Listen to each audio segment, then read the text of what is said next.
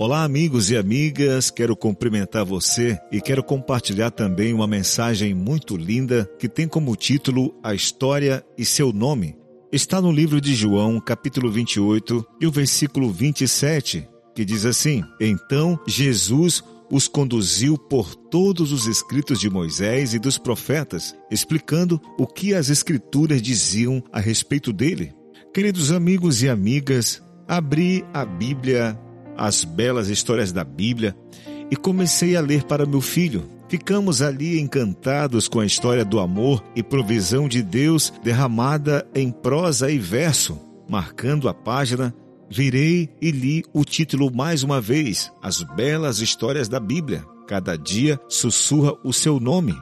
Para ser honesto, amigo ouvinte, para algumas pessoas, a Bíblia, especialmente o Antigo Testamento, parece ser um livro difícil de compreender. Encontramos ali as pessoas que não conhecem a Deus aparentemente triunfar sobre os filhos de Deus. Como ele pode permitir tal crueldade quando sabemos que o seu caráter é puro e que os propósitos de Deus são para o nosso bem?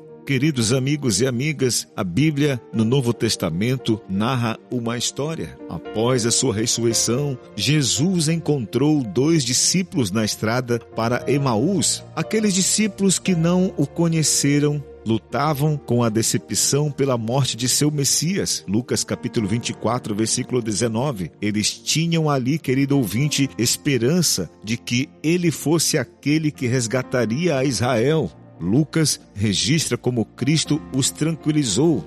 Jesus os conduziu por todos os escritos de Moisés e dos profetas, explicando o que as Escrituras diziam a respeito dele. Amigos ouvintes, ao abrirmos a Bíblia do Antigo ao Novo Testamento, podemos encontrar Deus falando com os seus filhos, escrevendo as suas histórias, Cada história sussurra o seu nome, até mesmo as histórias difíceis, pois revelam a total fragilidade do mundo e a nossa necessidade de um Salvador. Tudo aquilo que acontece antes e depois é intervenção de Deus, é Ele que permite. Ao intervir, Deus aponta a redenção, que ele preparou para os seus filhos, muitas vezes filhos teimosos. E o único objetivo de Deus, querido amigo ouvinte, é trazer você de volta para os seus braços. Que você possa refletir sobre isso no dia de hoje e saiba que Deus é o mesmo Deus e que você possa pedir para Ele lhe ajudar a ouvir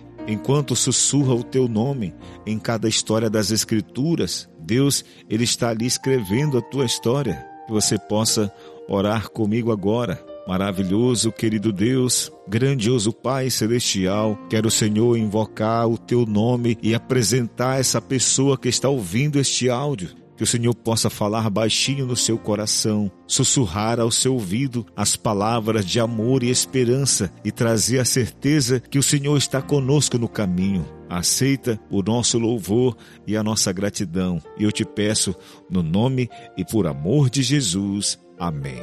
E se o mar não abrir e o faraó me alcançar, eu não vou desistir, não vou duvidar.